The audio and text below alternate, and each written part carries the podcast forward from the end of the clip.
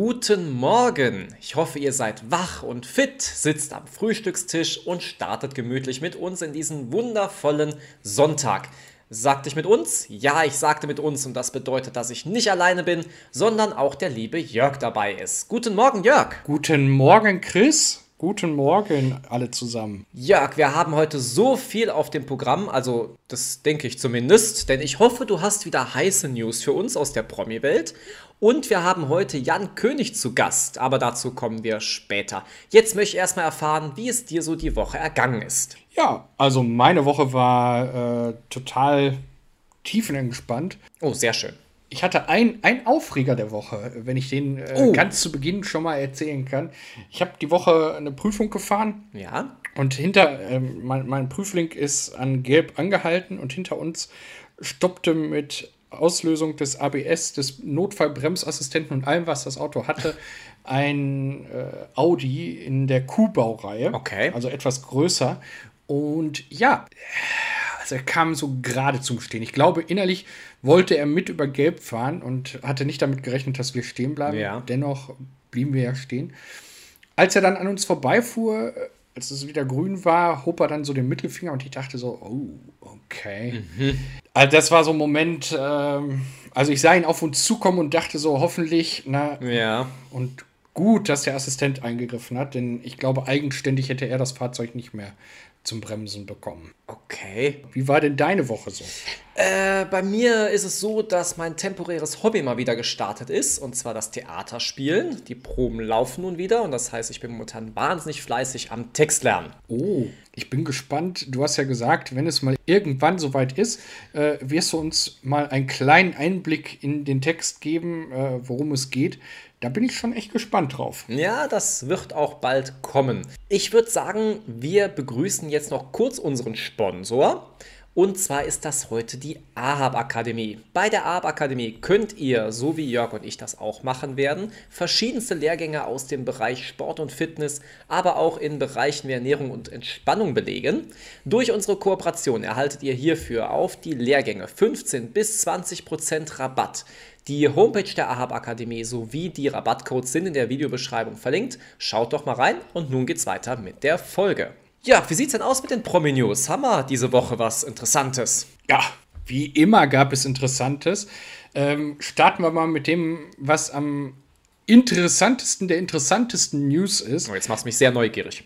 Ja, Heidi Klum hat eine ganz, ganz traurige Nachricht für ihre Fans und ihre, ihre Mitstreiter. Oh. Und als ich das gelesen habe, dachte ich so, Germany's Next Topmodel wird abgesetzt oder so. Ja, irgendwie sowas. Nein. Nein, okay. Schlimmer. Ihre legendäre Party, Halloween-Party, wird leider abgesagt. Das zweite Mal in Folge und ähm, die Enttäuschung ist groß. Oh nein, da bin ich jetzt wirklich sehr traurig drüber.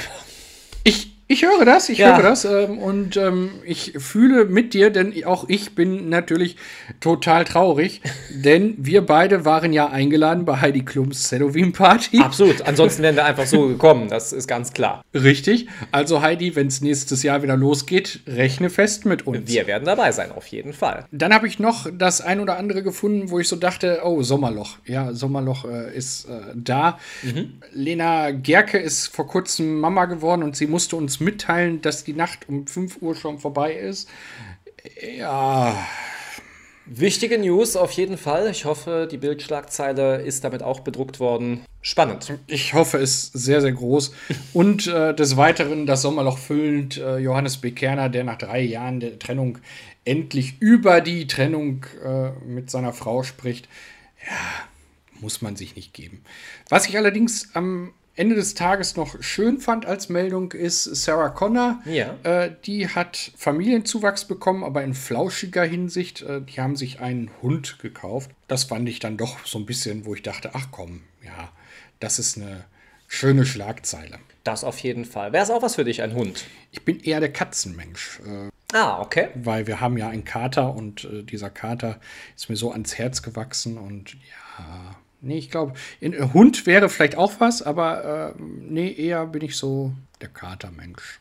Naja, ist ja auch nicht schlecht. Wäre denn ein, ein Vierbeiner was für dich? Hm, ich sag immer so, im Alter könnte ich es mir vorstellen. Momentan würde ich es halt auch einfach zeitlich nicht hinbekommen. Ich finde immer, so ein Tier braucht halt auch sehr, sehr viel Zeit und das kann ich im momentan leider nicht bieten. Dafür arbeite ich zu viel und bin zu viel unterwegs und ähm, ja, ich hätte gern einen, aber es sprechen zu viele Gründe dagegen. Ja, ja das ist so. Also das, das ähm, merken wir ja auch mit, mit unserem flauschigen Vierbeiner. Ja. Wenn du mal spontan in Urlaub willst oder so, das muss schon spontan ist da nicht so. Ach, das ist richtig. Es ist eher so, dass du das so ein bisschen planen musst. Geht natürlich alles und ähm, in den letzten zwei Jahren ist ja die Campingbranche extremst ähm, Natürlich. geplatzt aus allen Nähten. Also die sind ja am expandieren ohne Ende nach Corona ist ja, da ist ja die ganze Campingbranche ist ja im Aufruhr.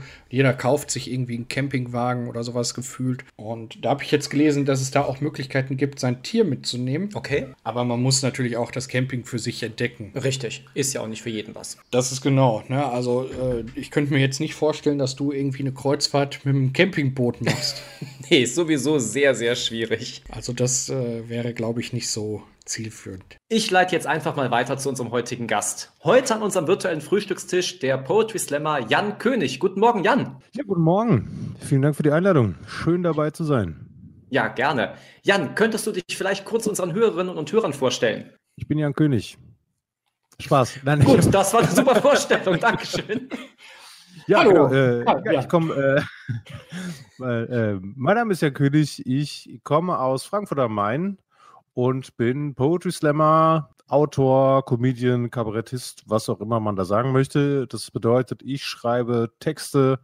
Äh, manchmal sind es Gedichte, manchmal sind sie lustig, manchmal sind sie nicht lustig, manchmal finde ich sie sehr lustig und sonst findet sie keiner so richtig lustig. Und trete dabei äh, deutschlandweit auf Poetry Slams auf. Das mache ich jetzt inzwischen seit zehn Jahren. Poetry Slam, um das nochmal zu erklären, falls es jemand nicht weiß, ist ein Literaturwettstreit das bedeutet, PoetInnen treten auf der Bühne auf und haben Regeln zu befolgen. Die erste Regel ist, es gibt ein Zeitlimit. Das liegt so zwischen fünf und sieben Minuten in der Regel. Nummer zwei ist, Verkleidungen sind nicht gestattet. Äh, man darf auch keine Hilfsmittel benutzen.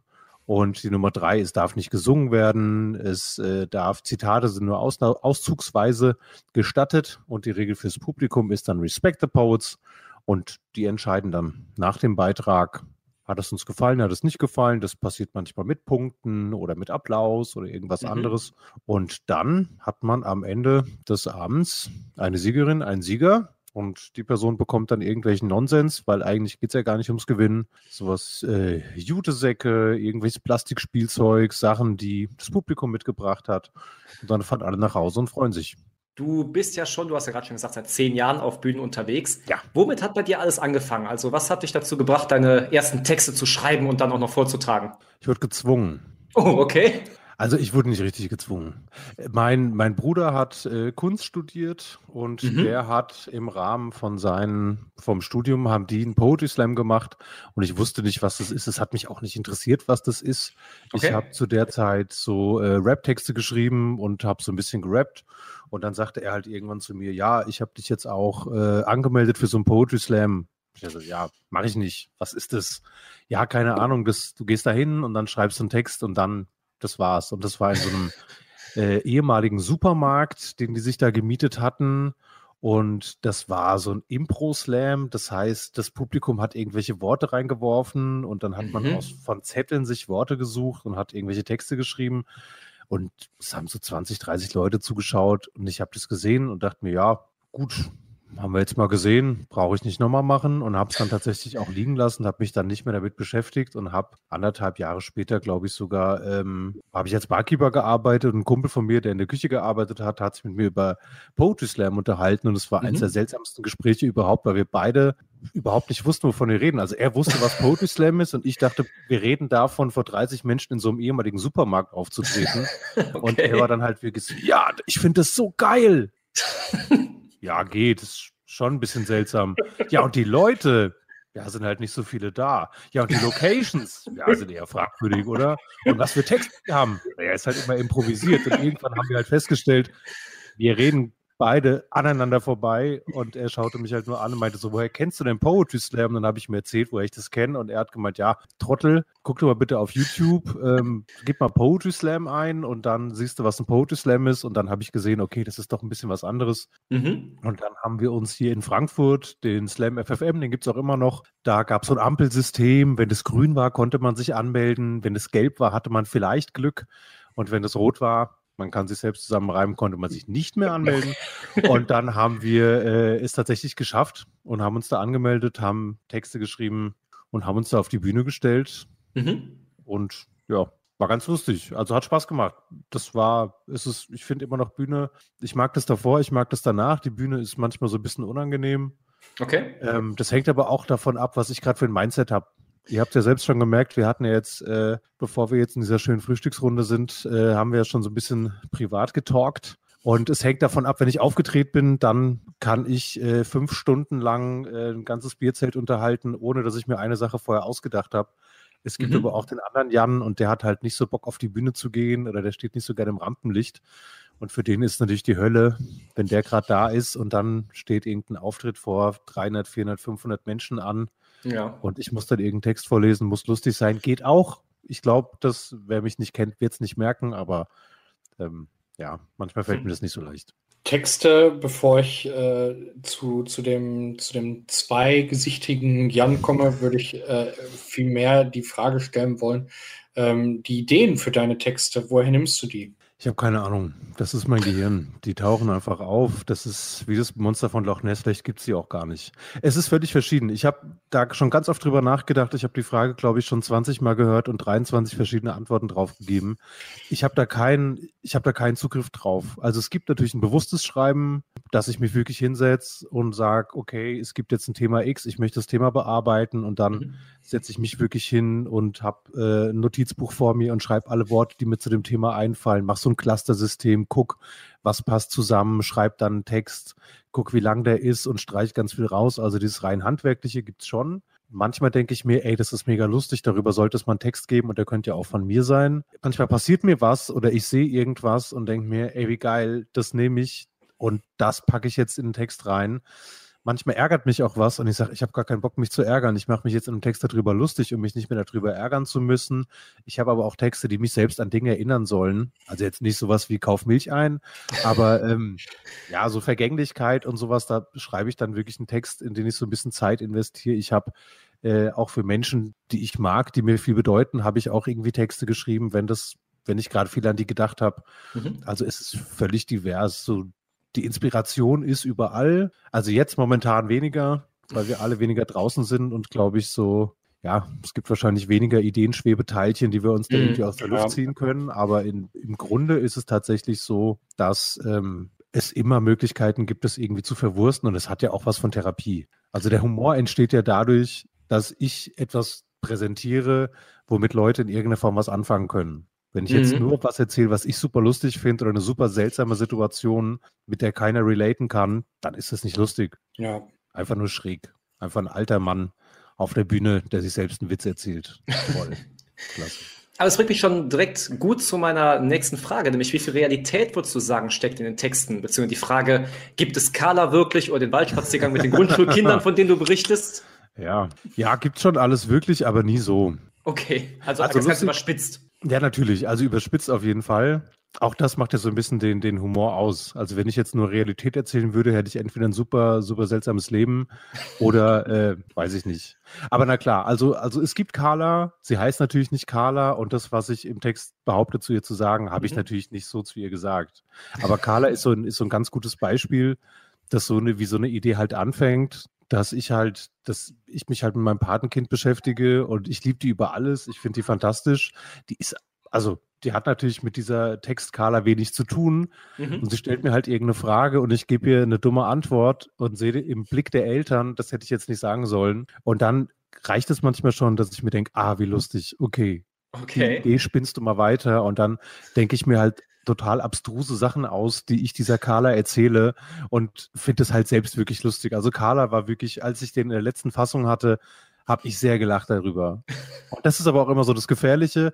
Ich bin so tief drin dann in diesen Texten, mhm. dass ich wirklich teilweise Tränen in den Augen habe. Meine Freundin ins Zimmer kommt und sagt, was ist denn mit dir? Ich höre dich in einer Tour hier lachen. ähm, amüsierst du dich gerade wirklich über deine eigenen Witze? Und ich sage, ja, ja, ja, tatsächlich. Und dann bringt man das auf die Bühne und manchmal klappt's.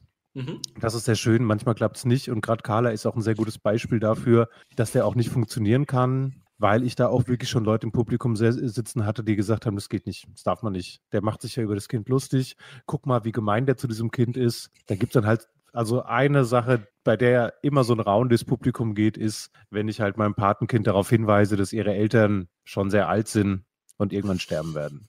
Das ist so ein Punkt, bei dem sehr viele Leute, auch wenn es vorher lustig war und danach lustig war, das ist so ein Punkt, bei dem die Leute so denken, hm, das geht eigentlich nicht. Aber da entsteht dann für mich wieder eine Idee, dass ich zum Beispiel auch über Tod einen Text machen möchte, den ich jetzt schon recht lang schreibe. Und ähm, da werde ich auch mit Carla unterwegs sein. Und es beginnt halt damit, dass ich sage, äh, ja, ich möchte mit Carla picknicken gehen und weil wir alle anderen Orte schon durch haben, gehen wir halt auf den Friedhof. Und ich weiß, dass diesen Text nicht alle lustig finden werden. Da werden auch viele Leute sagen, das macht man nicht, das darf man nicht, aber das da müssen sie dann mehr mit klarkommen. Und Waldspaziergang ist auch ein Text. Also das gibt's.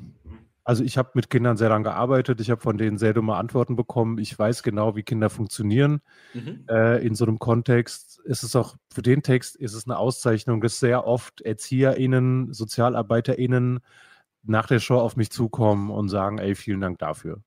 Wir haben uns total wiedergefunden, das Kontrolle verlieren, was Kinder davon sich geben. Das ist authentisch und das ist ja total schön wenn man dann mhm. sowas zurückbekommt. Richtig. Wie gehst du damit um, wenn, wenn du beim, beim Schreiben, ähm, ist jetzt so ein, so ein eher kritisches Ding, ähm, auf deinen Jan triffst, der ähm, ja besorgt ist, äh, der, der nicht der fröhliche Jan ist, den du gerade beschrieben hast auf der Bühne, ähm, sondern der sich so die Alltagssorgen hat. Gerade jetzt in der Zeit, wir haben gerade darüber gesprochen, dass die Ideen nicht immer da sind ähm, aber auch ähm, die Kulturschaffenden, ähm, und das wollen wir hier ja auch in unserem Podcast immer wieder betonen, ähm, haben aufgrund der Krise ein riesen, riesen Problem, ähm, weil ja. mit Stream oder ähnlichem kann man halt nicht das Publikum ersetzen. Ähm, wie gehst du damit um? Hast du neue Wege gefunden oder also verstehst, worauf ich hinaus will? Ich verstehe total, worauf du. Also ich höre da mehrere Fragen raus. Also grundsätzlich das erste ist, ich kann, ich kann, glaube ich, wenig dagegen machen, weil was, was, glaube ich, die Leute nicht so sehen, weil es ja ähnlich ist, ist, dass wir das, was wir machen, wir können das nicht mehr machen. Mhm. Weil was wir machen, ist nicht einfach nur auftreten, sondern was wir machen, ist vor Menschen auftreten. Mhm. Und das können wir gerade nicht mehr machen das funktioniert einfach nicht. Das ist für mich ist jetzt natürlich wieder ein schiefes Bild, als wenn man irgendwie sagen würde, ja, du darfst doch nicht mal als Bäcker arbeiten, aber du kannst dich hier in den Sandkasten setzen und ähm, kannst doch auch Brote formen oder Kuchen. Und das ist so, wir können das, was wir machen, nicht, nicht mehr tun. Und da passieren ganz viele verschiedene Dinge. Das, deswegen sage ich, es ist eine, ist eine sehr geteilte Frage. Also, was das Finanzielle angeht, versuchen wir alle zu überleben. So. Mhm. Und äh, ich habe mir jetzt über die Zeit noch zwei, drei andere Standbeine aufgebaut, die äh, mir helfen, Geld zu verdienen. Ich habe wenige, aber immer noch teilweise äh, Engagements. Ich bekomme immer noch Einladungen, die für Sachen, die gut finanziert sind, oder habe dann mal einen Auftragstext, den ich schreiben kann, oder bin dann halt da bei irgendwelchen Streamgeschichten, die halt wirklich sehr gut äh, finanziert sind. Das ist das eine, einfach das Geld zu haben, dass man über die Runden kommt. Und ich glaube, da sind wir alle am Kämpfen und jeder findet seinen Weg. Ich weiß von vielen KollegInnen, die sich jetzt Jobs gesucht haben. Also die tatsächlich sagen so, nee, ich arbeite jetzt hier an der Tankstelle oder äh, wo man halt momentan gut arbeiten kann, weil ich muss ja erstmal so ein, so ein Grund, Grundgehalt muss ich mir erstmal erarbeiten. Das ist ja, die eine Sache. Das andere ist, was das Schreiben angeht, das gibt es ja immer den Prozess. Das habe ich ja auch vor, vor der Pandemie gehabt, dass ich eine Schreibblockade habe oder dass ich einfach gerade merke, Mist, immer wenn ich gute Ideen habe, habe ich keine Zeit zu schreiben. Immer wenn ich Zeit zu schreiben habe, fehlen mir die guten Ideen. Und da muss man halt drüber gehen. Also da hilft nichts anderes. Und dann setze ich mich ja trotzdem hin und sage, ich habe aber jetzt zwei Stunden und in den zwei Stunden schreibe ich jetzt. Vielleicht ist es schlecht. Vielleicht ist da nur eine, oder das heißt schlecht. Vielleicht ist da eine Idee dabei, die ich behalte und der Rest wird dann rausgestrichen. Aber ich mache einfach weiter und ich glaube, das ist auch so die Lebensphilosophie. Ich kann das nicht ändern. Also ich mhm. bin nicht schuld an der Pandemie, aber ich kriege die jetzt alleine auch nicht weg. Und dementsprechend muss ich mich damit arrangieren, was ist. Und ich glaube, das Wichtige ist halt die, gute Laune tatsächlich nicht, nicht zu verlieren, sondern gerade dann vielleicht noch obskurere Texte zu schreiben oder sie, mich noch mehr in Fantasien zu flüchten, um mir selbst so ein bisschen gute Laune zu machen, bis irgendwann wieder alles funktioniert. Ich glaube, also so von den Menschen, von denen ich es weiß, wir warten darauf, dass irgendwann die Bühnen wieder da sind. Wir hoffen alle noch so ein bisschen auf, auf den Open-Air-Effekt, wobei ich auch nicht auch nicht weiß, ähm, ob der das verdient hat, dass da so viel drauf projiziert wird. Mhm. Weil das wird natürlich schwierig. Äh, es gibt eine riesen Konkurrenz. Es ist ja nicht nur so, dass äh, Poetry Slam aufgehört äh, hat, sondern alles hat aufgehört. Das heißt, Konzerte wurden verlegt und, und, und. Und es wird natürlich total schwierig, dann auch im Open Air Leute zu binden, Locations zu finden. Man weiß nie, wie sich die Lage so verändert. Das ist das Einzige, was krass nervt, ist halt die ständige Veränderung. Hm. So, ich kann mich darauf einstellen, ich kann auch mal einen Monat zu Hause bleiben, wenn man mich vorher einmal einkaufen gehen lässt. Aber ich kann halt nicht ständig diesen, diesen Wechsel machen. Ich mhm. kann nicht ständig, jetzt darf ich raus, jetzt darf ich nicht raus. Jetzt darf ich zwei Freunde sehen, ah, nee, nur einen Freund sehen. Ich kann Bühne machen mit Konzept, darf ich nicht. So. Mhm. Und ähm, ist eine super lange Antwort. Aber was, was den Jan halt nochmal ausmacht, der, der nicht nur Sorgen hat, sondern der auch nicht so Bock auf Bühne hat, der muss dann halt mal damit klarkommen. So. Hm. Und ich habe auch gelernt, so ein ge kleines Gefühl dafür zu entwickeln, wann geht es nicht weiter und wann kann ich mich noch so ein bisschen zwingen. Und wenn ich, wenn ich merke, dass ich gerade eigentlich überhaupt keinen Bock habe und nur noch aus dem Fenster schaue und ein Niedchen pfeife, aber da geht noch was, dann zwinge ich mich. Und wenn ich aber merke, ey, deine Stimmung lässt es gerade überhaupt nicht zu, dann habe ich mich auch schon oft genug mit mir auseinandergesetzt, um einfach zu sagen, ist auch in Ordnung jetzt. Dann mach halt was anderes. Dass du ja doch trotzdem immer noch sehr gute Texte schreibst, sieht man ja schon daran, dass du ja schon einige Preise abgeräumt hast, bist zweifacher Hessenmeister und auch ja. beim Siegburger Poetry Slam Finale bist du ja schon öfter mit dem Buchstaben in Beton nach Hause gegangen. Ja, ist ähm, richtig, ja. Gibt es noch etwas, was du auf jeden Fall erreichen möchtest in deiner Karriere? Vielleicht Dschungelcamp-Teilnehmer werden oder sowas in der Art? Nee, habe alles erreicht. Ich kann morgen sterben und habe alles. Oh, Nein, gut. ich habe ich bin, ich habe einfach nicht so viele Ziele. Ne? Also das mhm. ist, ähm, ich finde es fast schöner, wenn, wenn so Dinge passieren, weil auch diese ganzen Preise und so, das ist natürlich sehr random. Also mhm. auch, auch beim Hessen Slam oder jetzt in, in, Siegburg, was man jetzt auch nicht unbedingt vergleichen kann, aber selbst beim Hessen Slam, das ist, da werden Menschen entscheiden, welche Menschen sie auf die Bühne stellen. Du bist in einer Runde, du hast ein Publikum vor dir und die geben dann Punkte und äh, dann da am Ende dazustehen und zu sagen, äh, das habe ich mir alles erarbeitet.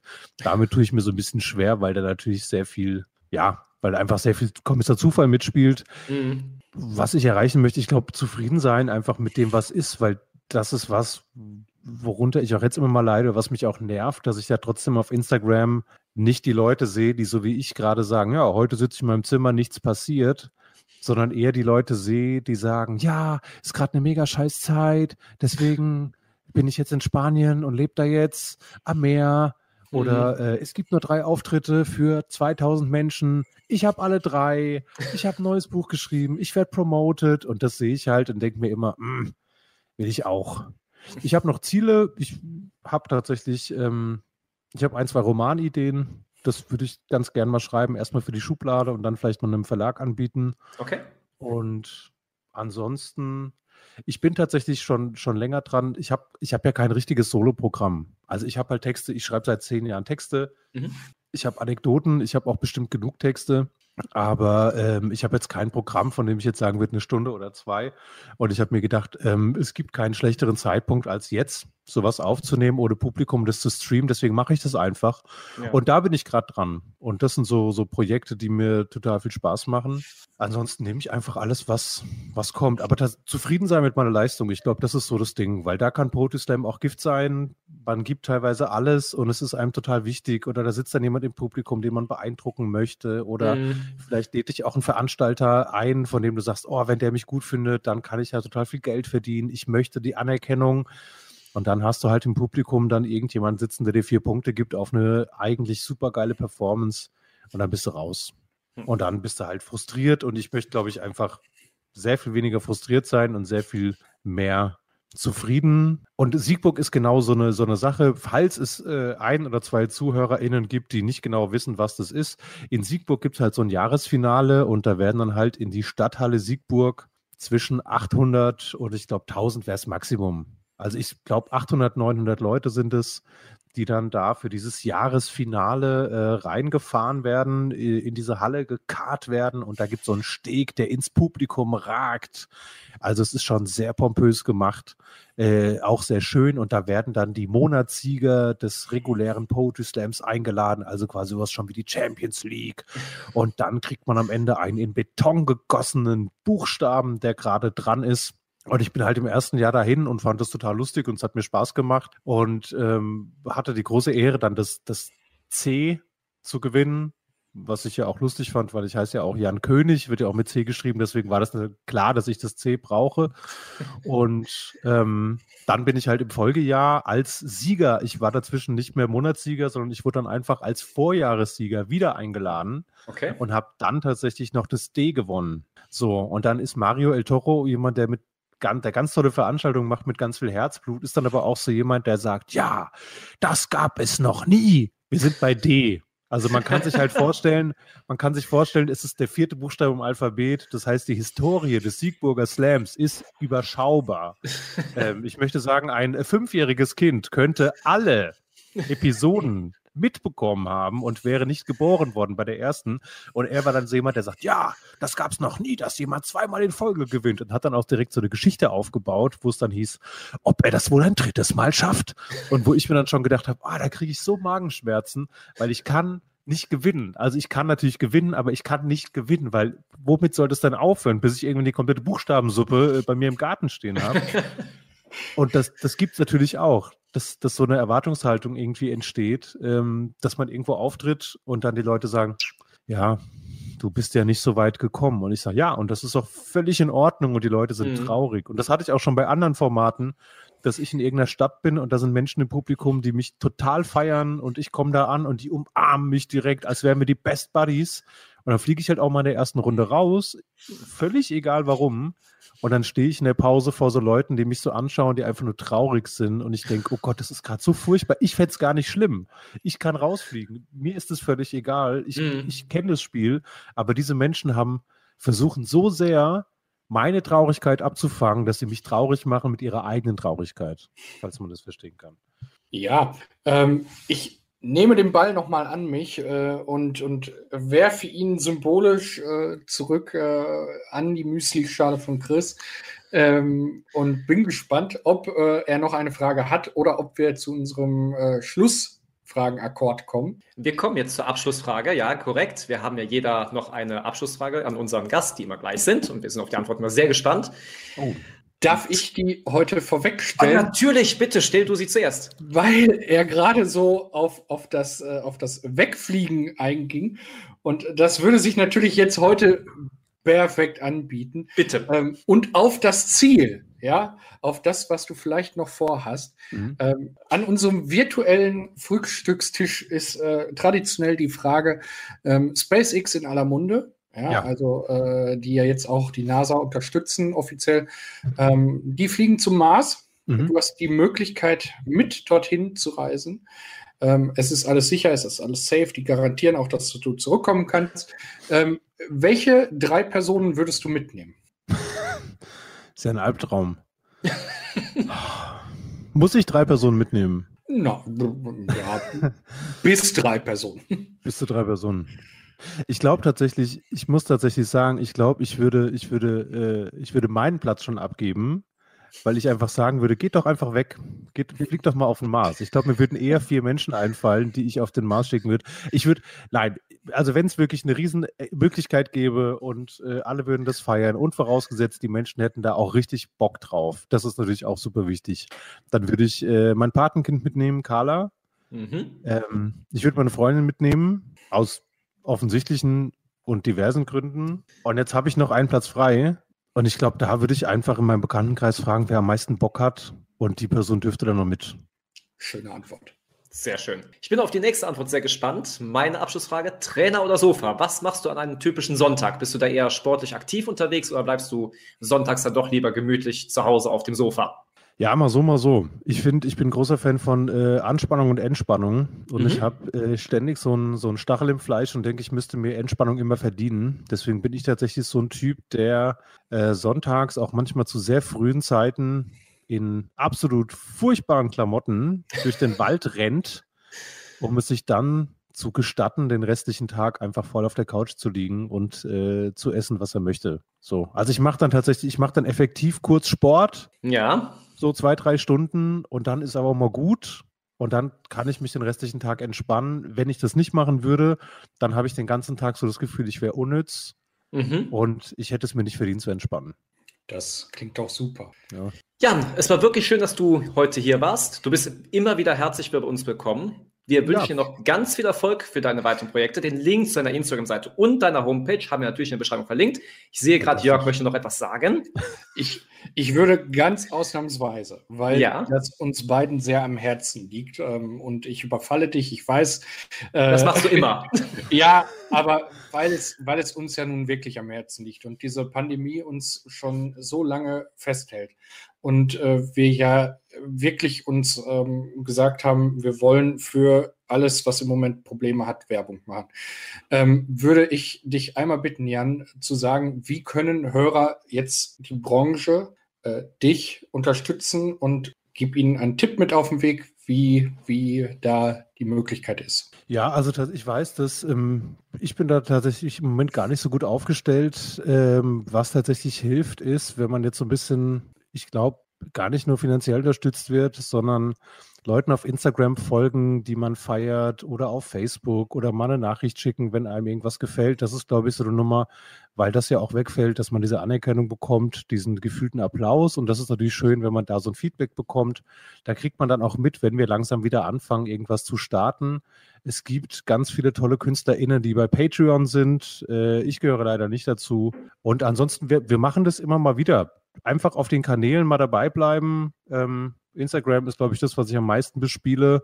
Da mal schauen, sobald wir eine Show haben, sobald wir irgendwas haben, was dann in der Regel per PayPal oder per Ticketkauf oder irgendwie anders unterstützt werden kann, erfährt man das da als erstes. Und ansonsten bitte alle gesund bleiben, alle durchhalten, dass der Bums mal zeitnah vorbei ist und dann bitte alle ganz viele Tickets für Live-Shows kaufen und vielleicht auch, wenn ihr die Möglichkeit habt, der Politik mal sagen, dass Kultur schon auch mehr ist als nur der Spaß, sondern auch ganz schön wichtig, um ganz, ganz viele Themen zu bearbeiten und auch mhm. mal abzuschalten. Ja.